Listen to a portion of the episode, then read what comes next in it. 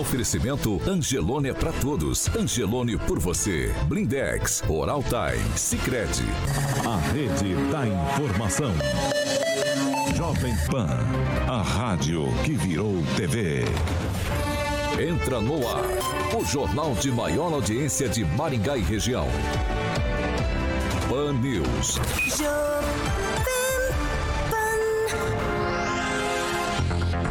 Olá, muito bom dia para você que nos acompanha aqui pela Jovem Pan Maringá 101,3. Também bom dia para você que nos acompanha pela Rede TV Paraná ou por uma de nossas plataformas na internet. Hoje é quarta-feira, dia 18 de maio de 2022 e estamos aqui com aquele frio, mas estamos firmes e fortes. Jovem Pan e o tempo. Agora aqui em Maringá, como eu falei, frio, 6 graus, dia começou gelado e tempo fica assim durante o dia. Apesar sair um solzinho, céu fica limpo, o dia continua frio. Amanhã, sol, algumas nuvens, não temos previsão de chuva e as temperaturas amanhã ficam entre 5 e 17 graus. Agora, os destaques do dia. Pan News. Jovem Pan. Presidente Bolsonaro ingressa com notícia crime no STF contra o ministro Alexandre de Moraes. E ainda no programa de hoje, projeto de deputado prevê que paranaenses paguem somente pelo que usam de água, energia e esgoto. Jovem Pan Maringá. Cobertura e alcance para 4 milhões de pessoas. A credibilidade da maior rede de rádios do Brasil. Também no YouTube. Busque Jovem Pan Maringá e se inscreva. 7 horas e 3 minutos. Repita. 7 e 3. Alexandre Carioca Mota, muito bom dia. Bom dia, Paulo. Eu tô aqui de olho aqui no caderninho do Rigon. Tem Ah. aqui o negócio do Homem-Aranha. Ah, é um caderninho cheio de frufru, né? Ângelo, mostra aí. Cheio de Homem-Aranha. Cheio de Homem-Aranha. Há Quanto tempo você não joga teia, Angelinho? Ah, meu Deus do céu, não. Bom dia, Ângelo Rigon. Bom dia a todos. Bom dia, aqui Rafael. Bom dia, Paulo. Bom dia, bancada. E bom dia a todos que nos acompanham. Bom dia, bom, Friozinho. bom dia, Pamela Bussolim. Bom dia, Toda Paulo. agasalhada, né, Pamela? Então, é, foi tanto agasalho que a gente até se atrasa, né? Mas enfim, bom dia, Paulo, Carioca, bancada e ouvintes da Jovem Pan. Bom dia, Namã. Bom dia a todos os colegas da bancada, bom dia àquele povo mais inteligente que nos acompanha todas as manhãs. É isso aí. Agora eu vou lá para Curitiba falar com ele, Fernando Tupan. Fernando, muito bom dia nessa quarta-feira gelada, digamos assim, hein? Bom dia, Paulo Caetano. Eu estou muito feliz hoje. Sabe qual é a temperatura aqui em Curitiba?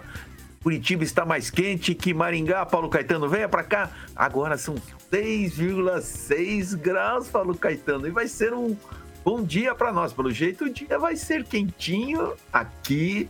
E aí vai ser de muito frio. Mas vamos que tem muita coisa boa. E deixo meu bom dia para todos vocês que nos acompanham. 7 horas e 5 minutos. Repita. 7 e 5, eu vou aqui para Boletim Covid. A Secretaria de Saúde da Prefeitura de Maringá informou ontem 361 casos de coronavírus aqui, também duas mortes.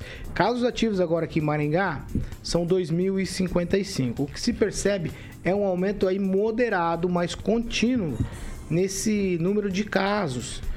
E eu não sei se isso é um efeito espangar. Ontem, o Rigon, a gente falou, a gente falou disso ontem no programa das 18 horas. Rigon, antes de eu ir lá pro Tupã, pro Tupã nos atualizar, você também que publica lá os boletins todos os dias no, no blog do Rigon, no site Maringá News, você também percebe isso, né? É, é lento, mas tem um aumento aí no número de casos. O, o número de ocupação de, de leitos também, também é crescente, se você olhar e perceber no boletim. É, e, e o que chama a atenção não é uma coisa localizada. Você falou em Espoingá, mas não é É, eu, localizado. não, eu coloquei como dúvida, É, tá? Se é, é. um efeito espoengar, né? É, a gente estava vendo ontem, em um mês, o número de casos de Covid cresceu mais de 30% em todo o Brasil. Ele vinha em queda, né? Perto do que estava acontecendo no auge. Mas é uma, algo preocupante. Eu acho que todos os estados é que têm que tomar as atitudes corretas, porque se continuar nessa escalada, 30% todo mês, voltaremos aos números de antigamente. Fernando Tupan, diante disso eu gostaria que você nos atualizasse sobre os números estaduais. Paulo Caetano, o que está acontecendo é o seguinte: é, houve uma um aumento de casos devido, a, devido às variantes da Omicron. Hoje a gente tem o, o BA1 que já passou, mas nós estamos tendo BA2.12.1 que está fazendo estrago em vários países do mundo, assim como o BA3, como o BA4 e o BA5, Paulo Caetano. Veja só a, a, o número de variantes que está acontecendo. E, e, e, o pior, Paulo Caetano, casos estão aumentando porque quem tomou duas, três doses, tá achando, pô, eu tô na boa, não tem problema. Você vê o Carioca, o Carioca tá certo. Tá usando a máscara dele aí, com aglomeração aí na bancada, tá na boa. Mas o problema é o seguinte: as variantes. Como conter essas variantes? Por exemplo, as vacinas atuais não servem mais para nada. Você tomar a quinta dose, não tome, que você não precisa. Você precisa uma nova vacina que está sendo testada nos Estados Unidos ou ter acesso, se você ficar gripado, a um remédio chamado Ritovanir, que é, foi feito pela Pfizer e está sendo usado com bastante sucesso nos Estados Unidos. O grande problema, Paulo Caetano, é o preço: 530 dólares para cinco dias de uso. Mas no mundo, você sabe, o pessoal vai quebrar a fórmula e vai fazer vários países e espero que o Brasil já tenha iniciado isso. Mas enquanto não acontece para estabilizar o número de mortes, que esse remédio seria justamente para manter para conter o avanço da Covid e as suas variantes, o Paraná contabiliza 2.939 casos e 5 mortes na terça-feira. O estado soma 2.485.106 casos e 42.967 mortes. Ah, os casos fatais aconteceram em cinco cidades: Toledo, 1 de maio, Paranavaí, Londrina e Antonina. Mas o interessante é que a Curitiba só essa semana tem três mortes não contabilizadas. E ontem teve um caso fatal e 1.780 casos. Paulo Caetano, dá-lhe Covid. Dá-lhe nada. Dá-lhe saúde, Fernando Tupan. Deus me livre de Covid. 7 horas e 9 minutos. Repita. 7 e 9, ó. Todos sabem, nessa semana a gente trouxe aqui é, aumento nessa semana de água e esgoto, né? Um aumento de 4,96%. E ontem, uma informação muito interessante. Por quê? Qual é a informação? A Comissão de Constituição e Justiça da Assembleia Legislativa do Paraná ela aprovou um projeto que prevê a cobrança de água, luz, e esgoto também por consumo real, ou seja, o que é isso? O consumidor vai pagar somente pelo que usou.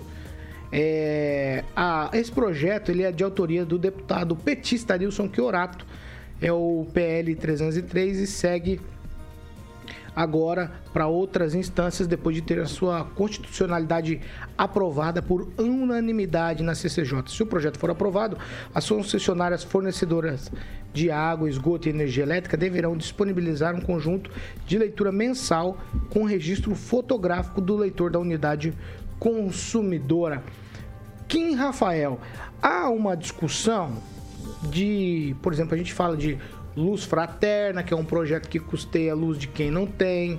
É há um projeto também aí para custear água e esgoto de quem não tem condições, de famílias é, que têm vulnerabilidade social. E aí um projeto desse vem, a gente, claro, fica feliz. Poxa vida, eu pago em tese pelo que eu não uso, mas o que eu pago custeia esses projetos. Um projeto desse, levando em consideração o momento que a gente vive, ele vem em boa hora, ele é eleitoreiro por parte do deputado Alisson Chiorato. Do que se trata uma coisa dessas? É, esses programas de baixa rendas, né? Eu acho que é, foi muito importante é, para diminuir o impacto financeiro e econômico aí das famílias mais vulneráveis. Isso, é, sem sombra de dúvida, sempre foi muito bom para todo mundo. Agora, com relação a esse projeto, aparentemente é um projeto muito bom, né? Porque você vai só pagar aquilo que efetivamente você acabou né, usando tanto o esgoto quanto o consumo da água, como o consumo da energia. Acho que é um projeto muito válido, viu, Paulo?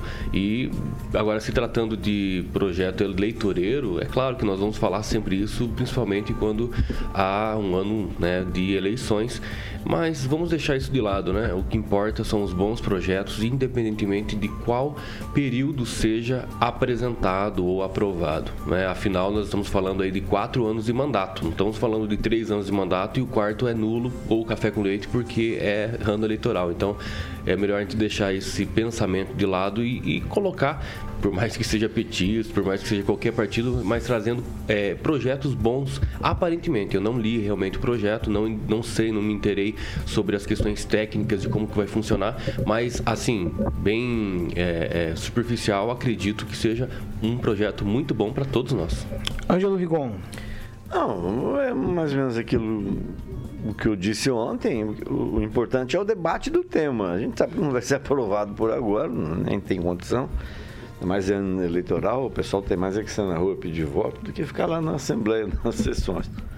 Mas é interessante começar a discutir isso e uma forma de privilegiar quem gasta menos, é, paga menos, quem gasta mais, paga mais, sem esquecer a tarifa social, sem esquecer o, quem está na base da pirâmide e que tem muitas vezes, ainda mais agora quando o poder aquisitivo do brasileiro, pela primeira vez últimos, nas últimas décadas, diminuiu, tem a grande dificuldade de pagar o básico, que é a luz e a energia, é, é a energia elétrica e a água. Tem que estudar uma forma de continuar protegendo quem está na base da pirâmide. Pamela Bussolim. Paulo, é um bom projeto. Eu acho que nada mais justo, né, que a gente pagar o que a gente realmente consumiu. Mas é, é, preciso mesmo se atentar a essas questões, né? Como vão ser mantidos é, serviços como esgoto, por exemplo. Mas eu creio é, que esses programas sociais, por exemplo, enfim, dado aí um, o volume de consumidores né, no estado do Paraná, afinal de, to, afinal de contas, todos nós precisamos da ligação de água, né, de luz, enfim. Eu acho que a arrecadação nessa taxa mínima deve ser muito superior ao que é utilizado para custear esses programas. Até porque as pessoas que são é, alvo né, desses programas, que são, fazem jus a recebê-lo, é uma taxa bem pequena. Né? O corte do programa ele é bem pequeno, então não é fácil ter um encaixe aí. Então, eu creio que é um bom projeto sim, e claro que fica aí para o debate público, para a gente ver como gerir e viabilizar esse projeto, sem também dificultar aí a vida das pessoas que realmente precisam dessa ajuda. Namã. Esse projeto parece-me ser um projeto de uma proposta mais estatizante, ou seja, o Estado exercer esse paternalismo de ficar oferecendo determinadas é, benesses para toda a população. Parece-me que esse é um projeto inspirado na Venezuela, em que as pessoas não pagavam luz, não pagavam gás, não pagavam água e isso cria uma dependência dos governantes e dos políticos. Né? E agora, com a ditadura, os venezuelanos não sabem o que fazer, não têm trabalho, não têm emprego, não têm possibilidades de viverem de uma forma mais digna. Eu sou favorável ao que os menos favorecidos sejam atendidos e os demais sejam paguem aquilo que eles consomem porque isso gera dignidade nas pessoas e esse favorecimento deve ser feito até por um certo período, à medida que você. Se todos nós declarássemos o nosso imposto de renda, então haveria como, como o governo controlar e saber quem está desempregado, quem tem problema, e aí então socorrer as pessoas de uma forma mais adequada. Não acho que isso seja saudável a longo prazo para que as pessoas é, tenham uma condição mais de processo de crescimento, de amadurecimento e tenham dignidade para trabalharem e ganhar o seu próprio pão e consumirem conforme a sua condição. Mas o, o projeto não visa é, é é, dar né, de graça a, o, o, que for consumido. Né? Eu acho que o projeto só visa exatamente essa questão de que você gasta e, e você consome e gasta e paga, Paga só o que, você consumiu, é. Por exemplo, Então, a que tarifa, mínima, a nessa- tarifa mínima seria discutida nesse É, caso exatamente, aqui, né? exatamente. Por exemplo, a tarifa mínima da água, ela vai passar agora, passou já, né, a, a R$ 81,45, é o valor da tarifa mínima. Pelo meu entendimento do que eu li ali desse projeto que estava na CCJ até agora e foi aprovado na CCJ, quer dizer, a gente deixa de ter tarifa mínima e você paga só pelo que você usa. Então, se você não usar a tarifa mínima, que foi uma discussão que a gente teve aqui, a gente não paga. Então, se eu usei 20, eu pago 20, não 81,45. É, mas a minha discordância é justamente essa, de, de querer não comparar a Venezuela no, no sentido né, desse projeto, que acho que não é muito socialista esse projeto, não. É mais capitalista, porque você vai gastar, é, consumir aquilo que você realmente, efetivamente, vai Pagar ter o que pagar. pagar o que você consumiu. Exatamente. Então, acho que é, é interessante só pontuar isso. Vai na mão, pode ir? É, acho que a, a observação procede. O que eu estou tentando dizer é que toda proposta que oferece um- uma- uma- algo estatizante, algo que cria dependência do Estado, ele não é saudável. Eu acho apenas que as, aqueles que é, precisam devam ser atendidos. É apenas essa observação e eu concordo com os colegas. O Fernando Tupan, essa proposta aí do Arilson Chiorato, projeto dele, que já passou na CCJ, o que, que você acha disso aí? Pagar pelo que você consome, isso pode prejudicar as tarifas sociais que a gente tem aí em água e energia no Paraná? Veja só, ah, ah, Paulo Caetano, na- no meu ponto de vista, é um projeto eleitoreiro que vocês aí em Maringá estão discutindo bastante sobre isso. É, o tema é bastante espinhoso, mas a gente não pode esquecer que a Sanepar é uma sociedade de economia mista e de capital aberto. Até onde o governo pode intervir? Isso fica a questão. Eu, realmente, assim, eu não tenho uma, uma opinião formada sobre isso, mas para mim não passa nem na CCJ por interferir numa empresa que não é apenas do governo. Então, talvez tenha que ter uma movimentação nacional e não estadual. Isso eu vou procurar me inteirar hoje e amanhã, com certeza eu posso falar sobre isso. Mas do ponto de vista da minha experiência, que eu sempre vi projetos passando pela CCJ nesse estilo, nesse formato, é a, geralmente era derrubado na CCJ e não avançado. Infelizmente, o Arilson aproveitou a, dica e quis ficar bem com os, os maringaenses e, o- e o pessoal da região, mas eu concordo com o Rigon, não vai avançar. É só queria acrescentar que já passou pela CCJ e por unanimidade, o que de- não deixa de ser, tá, tudo bem, ano eleitoral e tal. Mas a gente tem que lembrar que outras situações colocadas, você não acreditava que fosse virar. Divanir Bras Palma, quando era deputado estadual por Maringá, apresentou um projeto proibindo, por exemplo, quem estivesse naquela época, se não me engano, tinha, tinha uma- um prazo, se você não tivesse a conta de luz e de água paga além daquela data, você simplesmente chegava lá e cortava. Não importa se era pobre, se era médio, se era rico. E conseguiu se colocar e isso hoje é uma realidade. Então a gente não pode duvidar, não, que, que quando os agentes políticos querem, eles conseguem. Eles conseguem fazer. É vontade política que determina tudo. Vamos lá. 7 horas e 19 minutos. Repita. 7 e 19. Eu vou, eu vou com você nessa aqui, Fernando Tupan, porque a campanha eleitoral ela começa oficialmente só em agosto, mas algumas práticas do que foi usado no passado já estão sendo retomadas. É o que diz o colunista Lauro Jardim do Globo, Fernando. E eu queria que você explicasse pra gente o que é que o César Silvestre andou fazendo de errado. É, disparos em massa, Fernando Tupan? Via WhatsApp? Veja só, Paulo Caetano.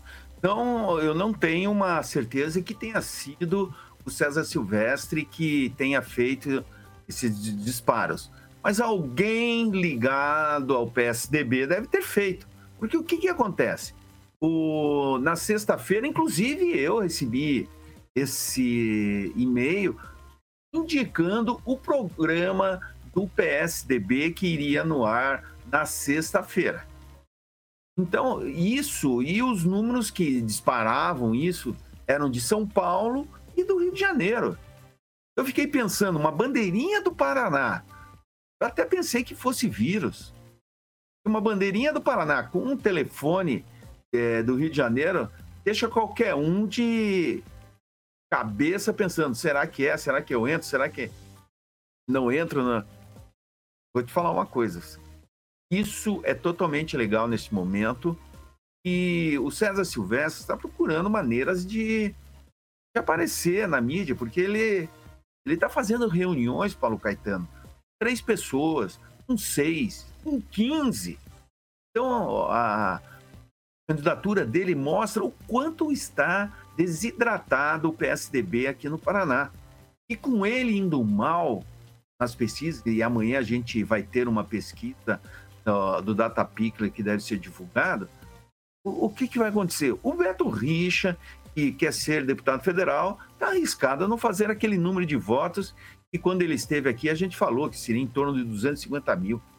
Então hoje ele está mais para 100 mil, 50 mil do que para 250 mil. Então vai afetar toda a chapa do PSDB. Já se fala que o PSDB não faz mais que dois deputados estaduais e apenas um deputado federal, Paulo Caetano. Tudo por erro táticos e lançar uma candidatura do César Silvestre que ele tentou construir no Podemos com o Sérgio Moro, aí ia ser passado para trás pelo Álvaro Dias, se mandou para o PSDB e o PSDB fez lá. Não houve uma construção é, de baixo para cima, mas sim de cima para baixo. Esse é o perigo das candidaturas e o povo não é conectado. Ó, vou tocar a bola para vocês aqui, Ângelo. É o seguinte: a denúncia é a seguinte: é, os disparos, só para ficar claro, eles foram proibidos pela Justiça Eleitoral em 2019. Mesmo assim, alguns usuários do WhatsApp aqui no Paraná receberam mensagens com números aí do Rio de Janeiro e São Paulo. As contas utilizaram uma bandeira do Paraná, como o Fernando Tupan disse, é, com imagem. É, e os números receberam essas mensagens é, em pelo menos três momentos na sexta-feira perto das 17, depois das 17h15 e depois das 17h17. E aí chamavam para o programa de governo do PSDB, é, o, é a denúncia do Lauro Jardim, colunista do Globo. Até onde eu sei, se o seu número tá, faz parte do, do número do rapaz, se ambos têm o mesmo número, pode. O que não pode é quem não tem nada a ver com o peixe. Mas a gente tem um exemplo da Justiça Eleitoral da campanha de 2018 foram feitos disparos de WhatsApp até do exterior. Então, pegou o presidente da República. Deu alguma coisa? Alguém sabe alguém que Porque foi punido? Não tinha prova. Ninguém foi punido. E, e o processo foi armado, tá bonito, legal. Só quero discordar do Turpan em relação ao PSDB. Eu tenho a impressão que o é, pelo menos Nós vamos falar do PSDB no, nacional no próximo bloco, tá? Tranquilo. Mas se quiser. Não, não, não, tranquilo. Então tá. Nós vamos só falar no... isso que, infelizmente, a Justiça Eleitoral está acordando tarde para vários problemas, inclusive o de golpe. Tivesse aberto o olho antes, até essa questão de disparo já estava resolvido. Vai lá, Pamela Bussolini. Paulo, existe uma diferença né, entre fazer a campanha no WhatsApp e a campanha irregular no WhatsApp. Né? O disparo irregular, no caso aí, são mensagens automáticas, né, maciças, disparadas por um número, né, como parece ter sido o caso aí desse denunciado. E outra coisa, ele pode ter um cadastro lá de eleitores, só que no final da mensagem, pelo que eu me lembro né, da campanha passada, você tem que dar a opção da pessoa dela dizer se ela quer continuar recebendo aquilo ou não. Se não constar essa ressalva, então também é uma campanha irregular. Agora, o, a mensagem espontânea vindo de apoiadores que passam um para o outro notícias, enfim, aí é diferente, né, da campanha regular.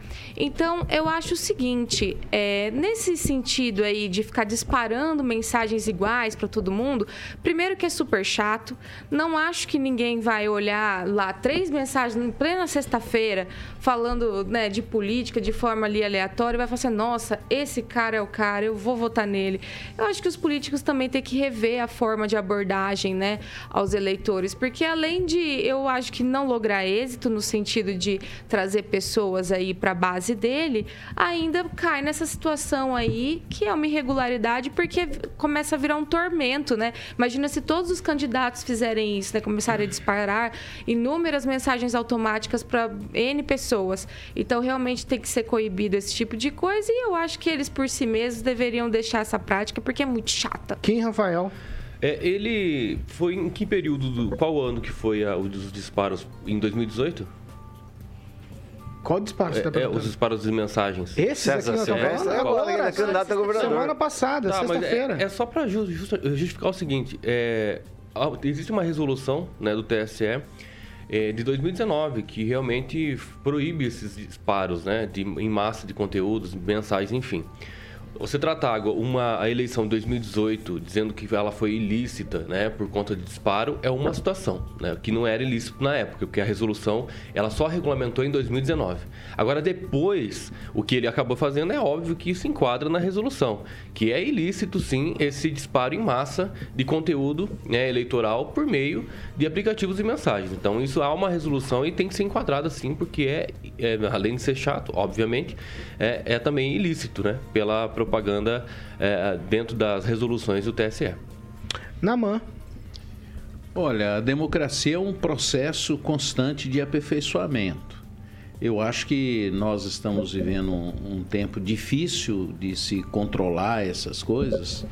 Entendo, porém, que a justiça eleitoral precisa ficar mais atenta, apesar de compreender que ela não tem nem condição de fazer isso, porque talvez um ou outro caso ela consiga, mas a, a propaganda eleitoral, a campanha eleitoral, ela está na rua, está tá presente, está na mídia, está em todo lugar, feito por todos os, os candidatos em todas em todos os níveis. Então eu acho que isso é uma coisa quase que impossível de se controlar, a não ser casos mais específicos como é este caso. Só o tweet, Rigon. Tá, só para dizer que, ah, in- in- independente disso, que houve duas ações em relação a disparos feitos do WhatsApp por uma empresa da Espanha e pagas por alguns empresários muito conhecidos que apoiam o presidente, por disparar mentiras, eu mesmo saí de uns 10, 15 grupos. Eles botavam no grupo, você direto no grupo sem você pedir. E taca ali mentira, e taca ali mentira. E isso pegou muita gente. Então, Mas independente disso, porque a- o, o TSE guardou, arquivou o processo em 2021, Se apesar das informações prova, de uma certeza. matéria muito, uma matéria cheia de provas publicada na, na Folha de São Paulo. É, independente disso, o César Silvestre é o melhor vídeo divulgado até agora, melhor programete de televisão desse, desse horário eleitor- eleitoral e não perco as entrevistas dele. Ele é um sujeito que pode surpreender nessa campanha. Tá, será? Vai, Kim. Não, é, só realmente diferenciando as questões, né? Depois da resolução de 2019, né, deixou claro que o que houve em 2018 não poderia se enquadrar, porque era é ilícito a partir de 2019, a partir da resolução. O disparo em si é uma coisa, o teor das mensagens po- que podem ser fake news é uma outra situação que daí sim se enquadra no quesito das fake news Mesmo, propagar mesmo, mentira. Tá, mesmo Agora, que seja o verdade, disparo, mesmo que seja verdade, o Hoje disparo em não massa pode. não pode. Hoje não pode. Em É, 2018 tem que ficar podia. claro. Mas aí tem, tem que verificar o teor, o conteúdo da mensagem que foi Aí são, disparada. são duas coisas distintas. né? Exatamente. 7 horas e 29 minutos. Repita. 7 e 29 nós vamos para um break. Já a gente tá de volta.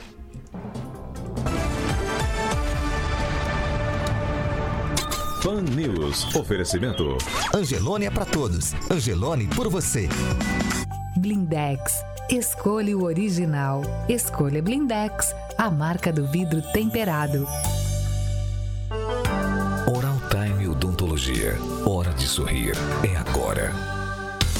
Sicredi União Paraná São Paulo. Construindo juntos uma sociedade mais próspera. 7 horas e 30 minutos. Agora a gente vai para a leitura aí de quem participa com a gente, como eu costumo dizer todas as manhãs. E eu vou começar com você, Kim Rafael. O Jana... Janaildo Alves da Rocha escreve o seguinte: Se a empresa é particular, como pode o governo e o Inmetro aceitar que cobre um valor que não foi fornecido? Veja uma empresa particular me cobra consumo mínimo de 15 metros cúbicos e justo paga mais que o eh, que você for usar. Pamela. Meio estranho isso aí, mas. Vou destacar aqui o comentário do Rafael Alessio, diz, mandou um abraço aqui pro Naman, falou que ele é gente boa demais. Para os nossos ouvintes que estão esquentando a mãozinha, deixando o like ou aumentando o volume lá no, no rádio para ouvir as nossas, os nossos debates aqui. E o Zaqueu Silva perguntou quando a prefeitura vai sumir a água de Maringá. O pessoal tá cada vez que sobe, né? E entra a Sanepar né? no tema, o pessoal vai prefeitura. Essa é Tim uma história que prefeitura. eu acho que foi uma baita de uma história da carochinha. Rigon, você tem participação? Não, eu só queria citar é, de um leitor, é, quem eu admiro, o ouvinte, né? Que falou assim, olha, o- que o Tupan fez não é muito certo, não. Falar que vacina atual não serve pra nada é um desserviço, tá, Tupan? Isso é só re- resolver pegar no seu pé. Só pra é da constar. área, é da área. Só pra é. constar. Naman, você tem participação? Sim, é. Como eu sempre digo, esse programa é ouvido pelas pessoas mais inteligentes de Maringá e região, entre eles o Rafael Alessio. Nosso muito obrigado. Aí, mais um Kim, vai. Tem aqui o do Jaime Siqueira, escreveu o seguinte: essa bancada é ridícula, nunca responde bom dia dos apresentadores. Bom dia. Ah, vocês deram um bom Vocês dia, não deram? entenderam, ouvintes, Bom esse dia. ouvinte? Acho que sim, Bom deram um dia ao Ajuda a gente. Bom dia, Vocês bom verem. dia, bom dia, bom dia pra todo Bom mundo. dia, bom dia. Agora é 7h32, é hora de dar bom dia mesmo. Então, tem gente acordando aí no- agora, vai ver muita que gente no perde. trânsito, Viu não. ainda, né? As pessoas estão no Ah, é trânsito, verdade, né? é verdade. A maioria, né? Vamos lá. Eu estou na sua dependência. Ah lá. 7 horas e 32 minutos. Repita. 7h32. Quero dar bom dia para quem está nos acompanhando aí Aê. no trânsito de Maringá. Bom dia para todo mundo. Bom dia para Maringá toda. Para você, Carioca, pro Kim, pro Naman, pra Pamela, pro Igon e pro Fernando Tupan. Porque a segunda meia hora do Pan News é um oferecimento de Jardim de Monet, Termas Residência. E aí, é com você, meu amigo Carioca. Vamos lá. Bom, bom dia, Paulo. Tudo Bom bem? dia, Carioca. Como é que tá? Hoje o café é por sua conta, hein? Lembra que eu paguei Hoje- ontem. Eu paguei. Hoje é pelo terninho branco. O Kim? Terninho creme que paga é o café da manhã. É verdade. Terninho Rapaz, eu tô creme. com vontade de comer um chocolate e passar a mão blazer assim nesse, do Quinzinho. nesse- De- e no de na morador terra de do meu amiguinho. Né, Namar? Imagina. Só falta um móvel, né? pô? Vai. Tá bonito, hein, Jardim de? Monet, por favor. Jardim de Monet. Aliás, eu quero dar parabéns pro Vardão, nosso amigo hoje. É o aniversário dele hoje, hein? Aniversário dele hoje. É, parabéns, Deus abençoe. É o marketing aqui da Jovem Pan Maringá. Antônio Carlos de Toledo está de aniversário. Você sabe a Exato. idade? Hã? Quanto ele tá fazendo Olha, idade? se for no planeta dele, 1 milhão 400 e, e poucos anos. Aqui na Terra, aqui na Aqui na Terra ele tá fazendo 64. Então tá bom. Jardim de Monet Termas Residência. Muito bem, vamos lá, Paulo. Vamos falar de quadra de tênis, campo de futebol. Chamar o Naman pra jogar um teste, que o Naman vai jogar Eu acho que tênis. joga tênis. Joga tênis. Jogo, Joga, jogo bem. joga bem? Ah lá? Jogo bem o tênis embaixo da cama. Ah lá, viu? boa, Naman, boa, boa. Piscina sempre olímpica aquecida, aquela sauna úmida. É... O Kim, tá chegado. na- Não, não, é- continua. Ah, continua. Os atributos do Jardim de Monet Termas Residência. Então, maravilha. Muito bem. A Pamela falou que ela quer pegar uma Não, piscina. ela não quer não. Ela quer ouvir você dizer aí dos atributos do Jardim de Monet Termas Residência. Os ouvintes vão querer ver a Pamela de Vamos, vamos. Então vamos lá, os lotes, Paulo, todo mundo já sabe a estrutura lindíssima, é com a galera da Opção Imóveis.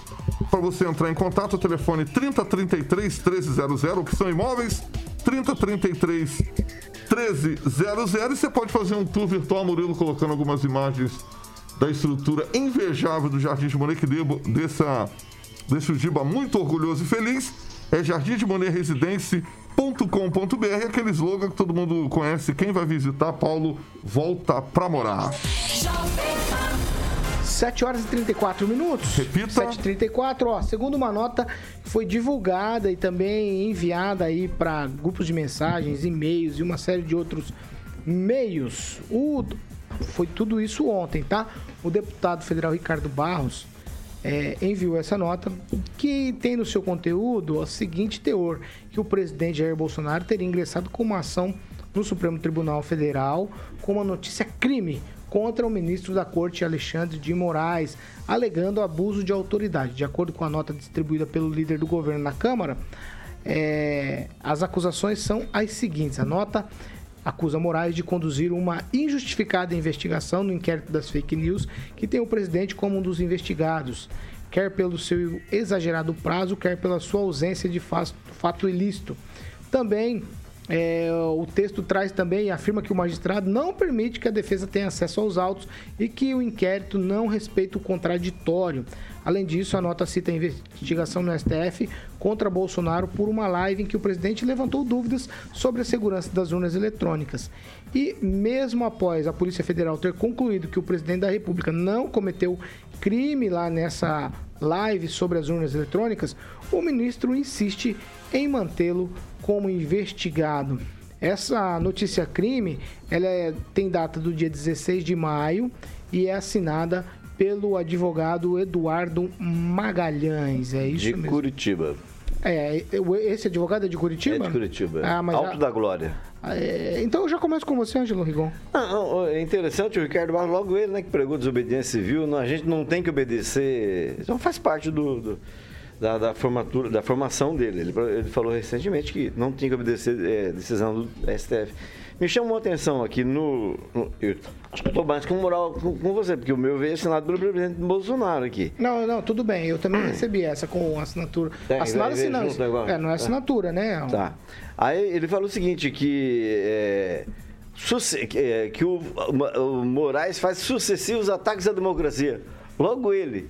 Logo ele que no dia 16, falando a empresários de São Paulo, do, da APAS ou do Rio de Janeiro, se posso estar enganado, é, usou um palavrão que eu não ouso repetir nem aqui, nem em casa, nem na rua.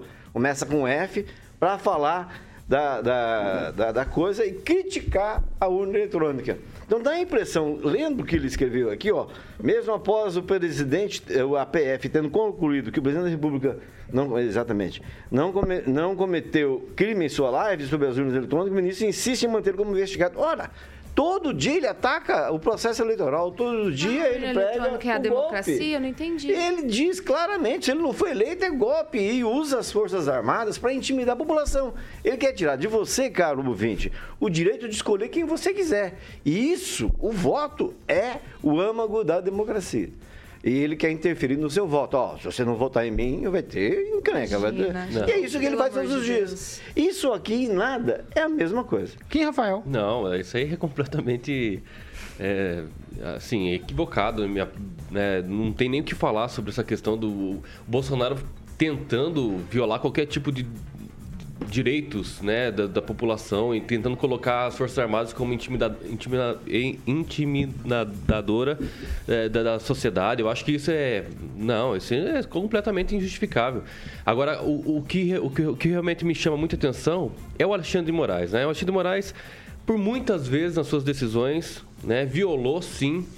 é, e tendo aí abuso de poder, eu acho que nada mais justo do que o presidente Bolsonaro colocar de forma é, menos golpe, podemos dizer assim, porque se realmente ele tivesse intenção de qualquer golpe, ele não ia ajuizar uma queixa-crime. Ele justamente ia mandar fechar o STF, já que todo mundo parece que tem medo que isso aconteça. É óbvio que não vai acontecer, porque isso é completamente é, dentro do mundo de Nárnia, do Harry Potter, do Senhor dos Anéis.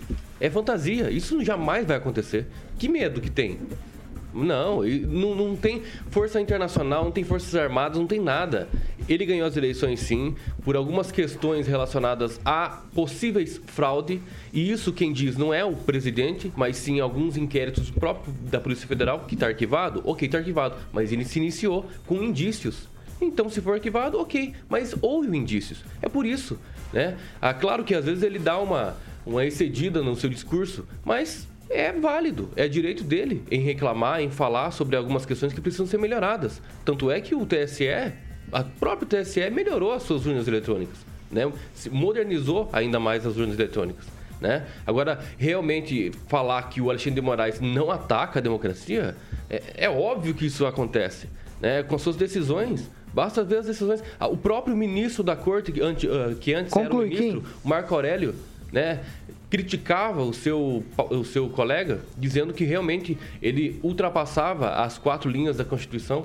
Então, o Bolsonaro não tem essa de, de dar golpe. Pode ficar tranquilo, isso não vai acontecer. Isso aí é só uma narrativa para tentar fa- fazer com a população menos instruída, né, ao convencimento de que realmente pode haver um eventual golpe. Isso é, isso é Isso é balela, isso não vai acontecer. Então, acho que essa questão da queixa crime é válida e é pelas, pelos meios judiciais, né? Que está sendo feita aí para tentar é, diminuir né, essas questões antidemocráticas do Alexandre de Moraes. Kim, notícia crime do presidente Bolsonaro contra Alexandre de Moraes. Pamela, desculpa, falei Kim. Paulo, eu acho que está muito bem colocada, passou da hora. Né? Eu estava, inclusive, assistindo uma entrevista do Dr. Ivan Sartori.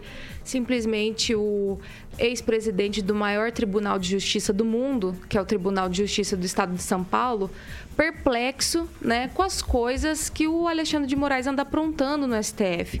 Né? Nós temos uma coisa chamada Constituição Federal, que ele simplesmente passa por cima e nesses pontos destacados aí pelo presidente da República, é, que motivam né, essa ação que ele teria interposto ontem, é, tem alguns desses exemplos. Eu vou me ater ao último, essa questão aí da, da urna eletrônica. O que acontece? Nesse, nesse episódio, né, se nós nos lembrarmos, o presidente trouxe na sua live um documento da Polícia Federal que estava investigando uma invasão, né, uma possível invasão à urna em um ano eleitoral anterior. Ele mostrou esse documento na live, é um documento verídico, né?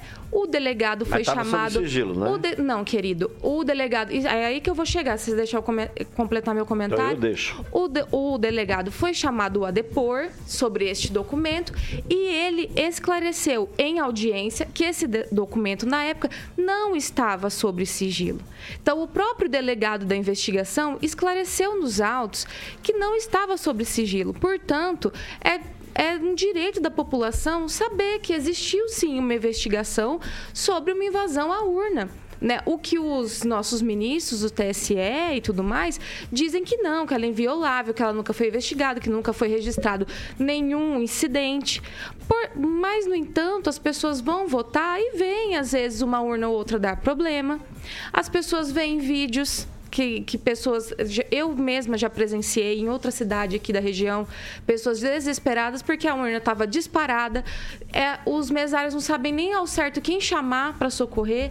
Então é uma, uma situação muito difícil. E, no entanto, a gente olha para os nossos ministros e eles dizem: não, tá tudo certo. Mas se você sair e procurar no Google e voltar no tempo, tem até uma reportagem da Rede Record mostrando um especialista contratado pelo próprio TSE para testar a urna. Ele encontrou uma vulnerabilidade, passou essa vulnerabilidade para o TSE e sabe o que aconteceu? Eles colocaram sigilo sobre o relatório do rapaz, não disseram se arrumaram ou não e proibiram as pessoas de comentar sobre o assunto. É só você pesquisar. Então, é esse tipo de coisa e arbitrariedade e abuso de poder que os nossos ministros vêm impetrando. Então, eu acho muito Conclui, justo Pamela. essa ação. Eu só, eu só lamento que quem vai julgar essa ação são os próprios ministros coatores então, nesse, nesse, nesse viés, eu acho que é hora de procurar os tribunais internacionais. Afinal de contas, a gente está na eminência aí de violação de direitos humanos, como a gente viu no caso Daniel Silveira,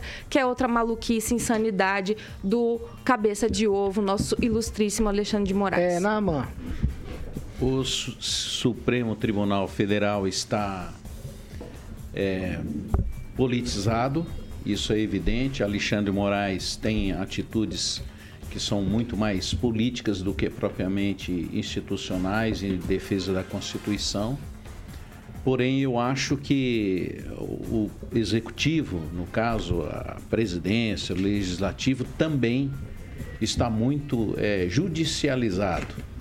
Então, vira uma, uma briga e, e, isso me cheira mais a campanhas e, e tudo mais. Porém, é um direito do presidente se defender, né? Uma vez que é ele que está sendo acusado. Então, acho que, que faz parte aí do jogo, não é o, o saudável para a nação, não é o sauda, saudável para o país, não é saudável para a população.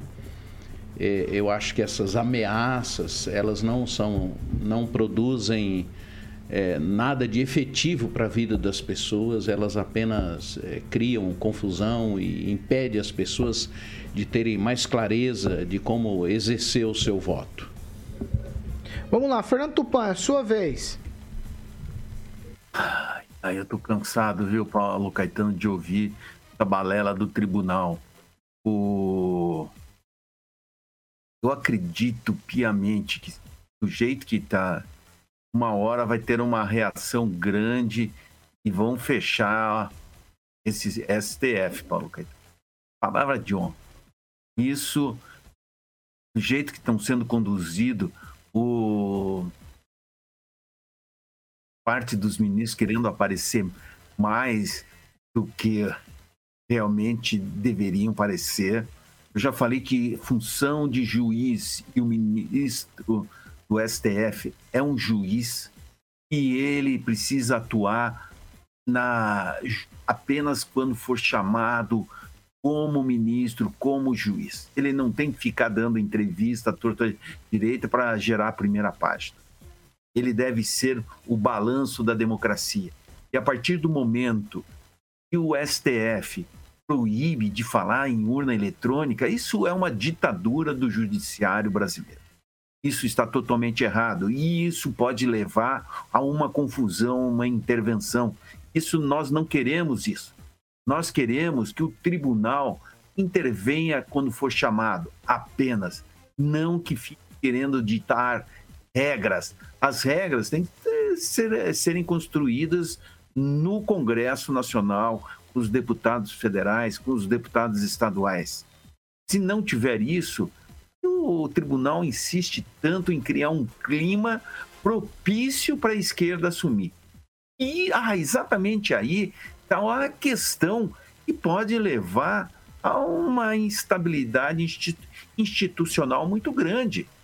Eu não quero isso, o Rigon não quer, ninguém quer. Nós queremos paz na nossa vida, queremos continuar nessa democracia, queremos falar que a urna sim tem problemas, porque se já invadiram o Pentágono, já invadiram o Banco Central americano. Você acha que não vai abrir uma, invadir uma urninha de nada que o Brasil sempre está atrás?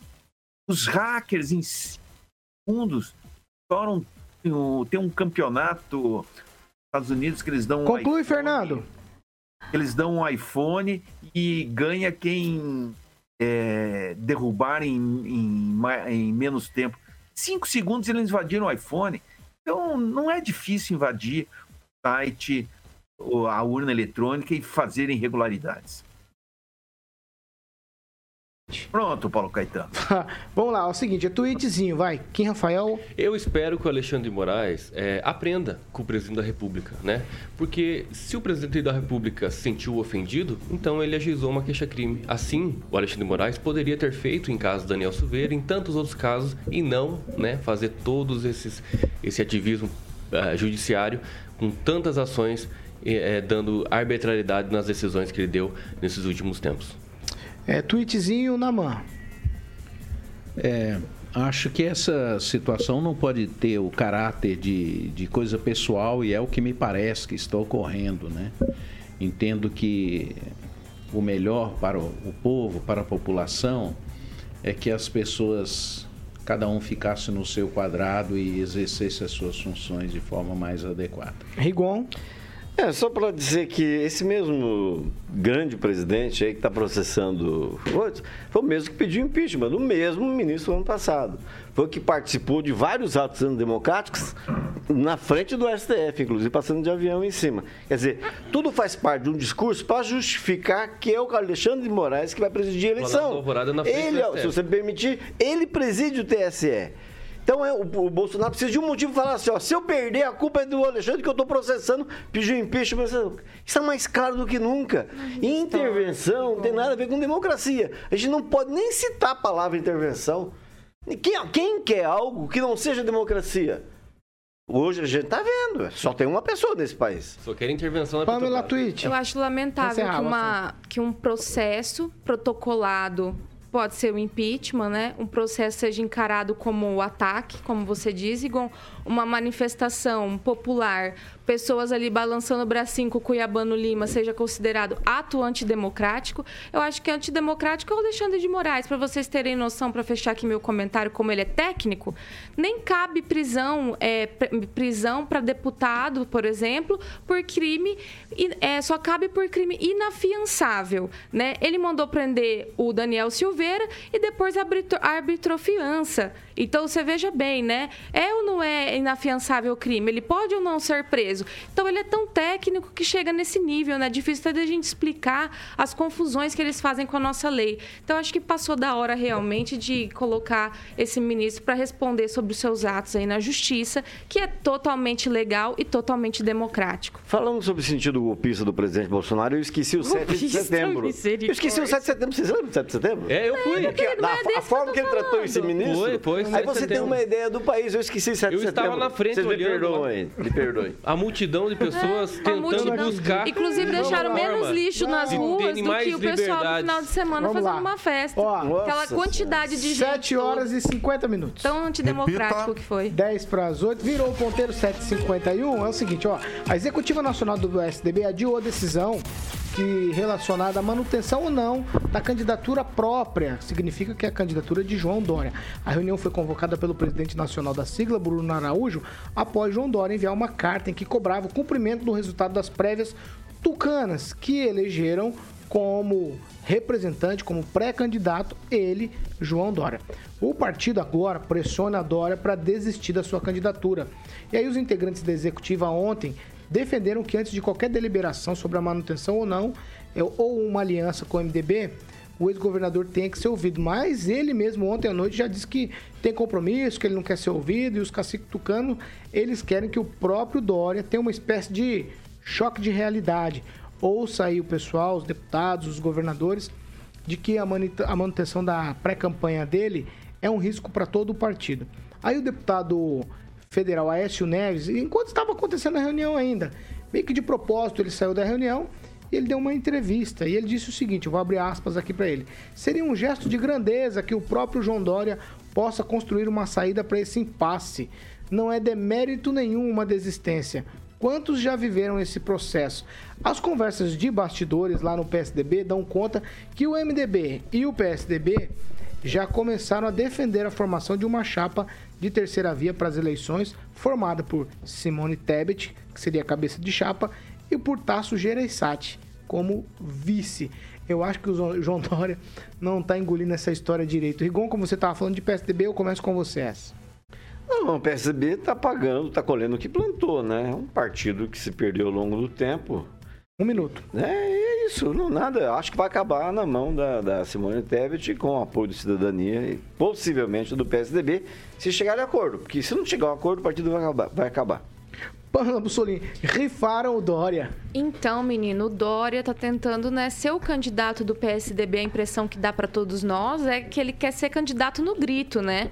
Porque realmente é, é notável que ele não vai ter aprovação, por exemplo, ou um, um nível menor de desaprovação do que a Simone, né?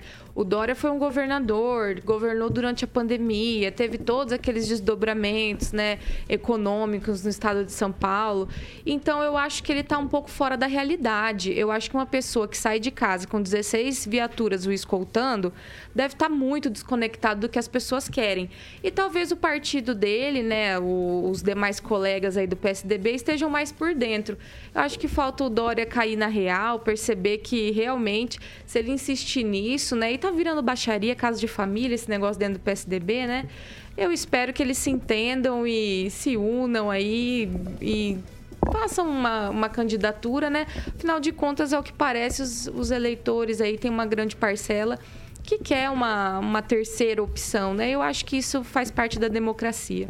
Ô, Namã, do dia pra noite, o Dória de preferido virou preterido dentro do PSDB.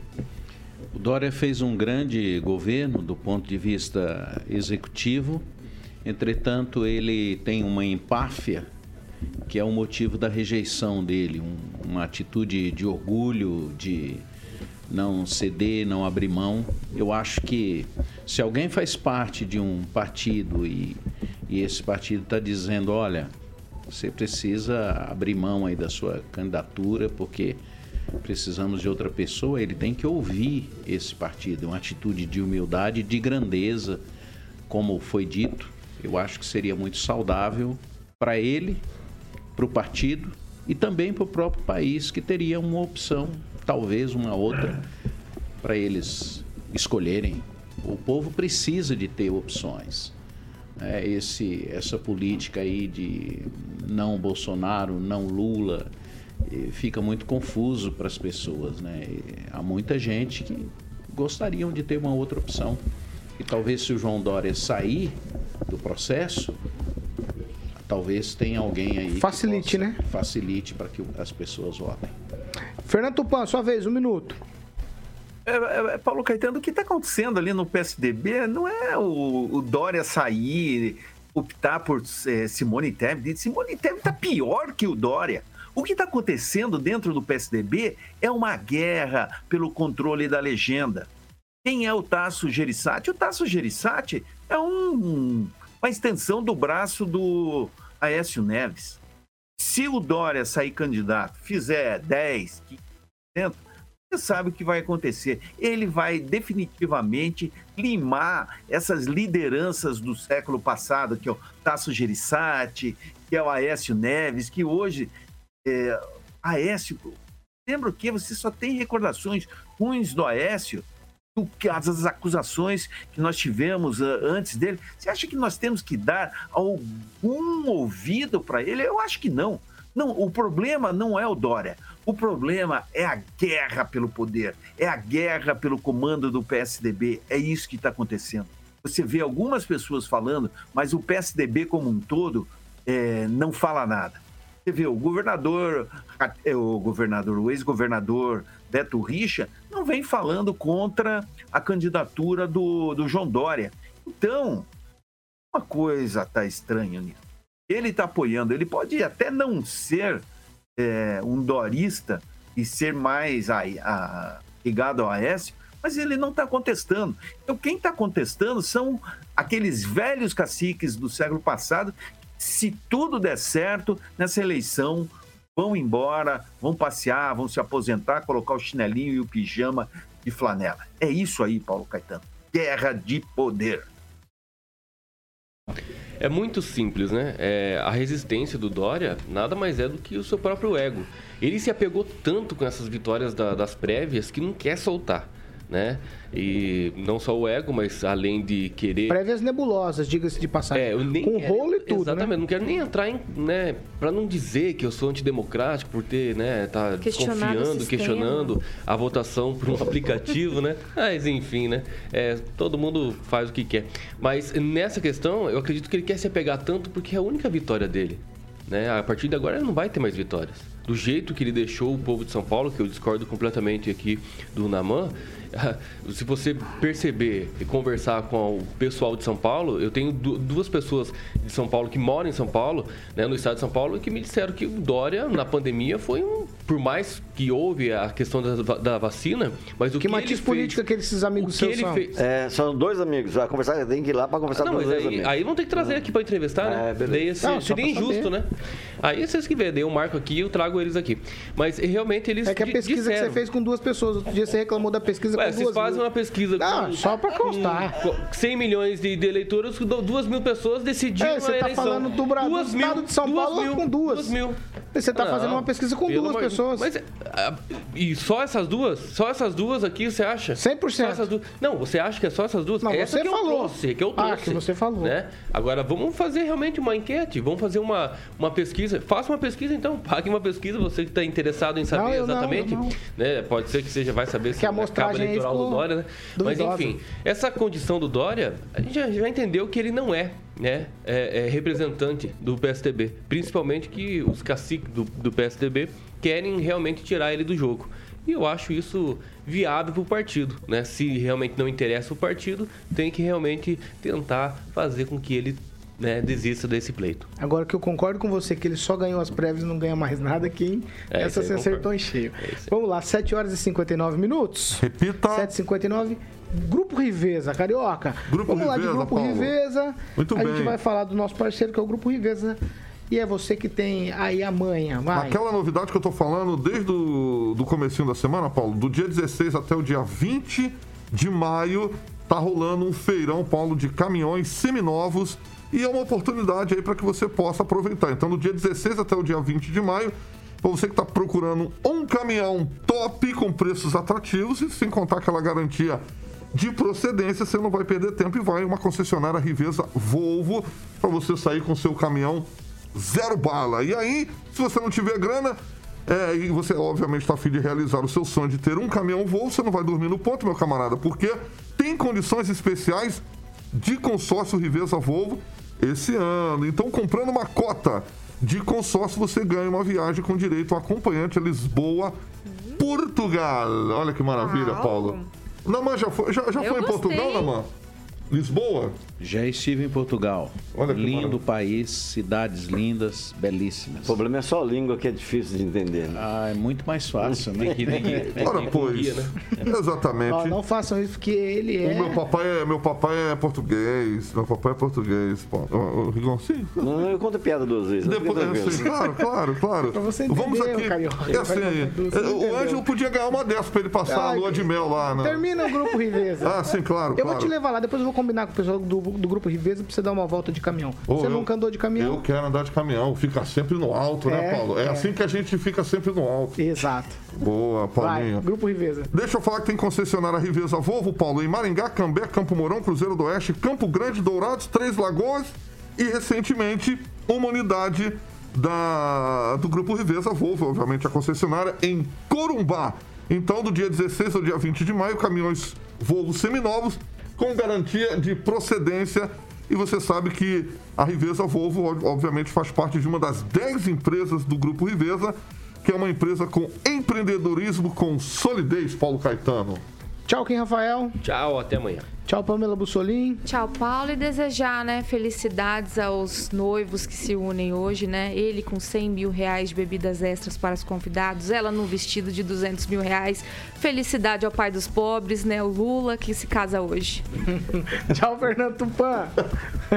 Pô, Lula tinha que fazer um- uma festa com pão com mortadela, não um banquete para os convidados que ele pretende receber hoje. Tchau para vocês, fiquem atentos que vai acontecer. Você vê, petista, burguês, não é fácil. Aqui em Curitiba nós temos vários pequenos burgueses. Então, passe bem. Ela foi de matar. Tchau, Ângelo Rigon. Tchau, vamos servir Malbec, Cabernet Sauvignon, que você gosta, e Heineken, né? É uma festança, né? Quem casaria com esses Vinho de vinhos? Nós 120 todos reais, Casaríamos no maior lugar do mundo, no mais caro, na verdade. Mas é assim mesmo. Você foi convidado, Mas Rigon? felicidades a ele. E olha outra foi convidado, coisa. Rigonzinho? Olha, foi, é, circulou uma informação de que a Janja era nascida em Maringá. Então, só para restaurar a verdade, a Janja é curitibana. Ah, você tem que só falar da Janja que ela tá sendo procurada pela Receita, né? Não É lá. Você, como Ah, advogado, não. tem os caminhos certos para fazer as coisas, Eu não, eu não, porque eu não, eu não sou advogado. Interessado. Eu não sou interessado. Será que é por teríamos- isso? Vai, vai- vai pelo. Tá bom, Teríamos tá que bom, tá bom, entender onde tá é que tá o bom, endereço tá desse bom, casamento vamos- pra Receita É, lá. acho que por isso Vai que lá, revelaram o endereço lá, do buffet. esse na hora. O casamento mexe com as pessoas. Aí, mexe. Só Na A gente fica É emocionado. todo mundo querer ser convidado, né? Espera aí, espera aí, espera aí. Tchau, Namã. Tchau, eu quero só lembrar a vocês todos que há tristezas que trazem arrependimento quando elas são usadas por Deus para produzir transformação. E há tristezas que vêm do mundo, desse sistema que a gente vive e que só produz morte. Alegrem-se sempre, porque é um Deus que nos ama. Amém. Ah, isso aí. Agora sim, Carol, ó, o Carlos Alberto Torres, ele disse aqui que quando a gente for no Voeva, ele, Ele quer, vai? ele quer ir porque ele quer fazer autógrafo teu e quer tirar foto com você. Grande. Aproveita e fala do Voeva. Vamos lá, então ele vai. É hoje, não? Vamos lá, né? É hoje. Hoje estaremos É hoje, é lá hoje, na é hoje. Carlos Borges, número 969. Paulo Caetano, todo mundo sabe onde fica a Carlos Borges. Nesse número 969 você vai encontrar o Voeva lá, então você vai comer bisteca, alcatra, ovo, tem que levar um na mão lá, batata, polenta, salada.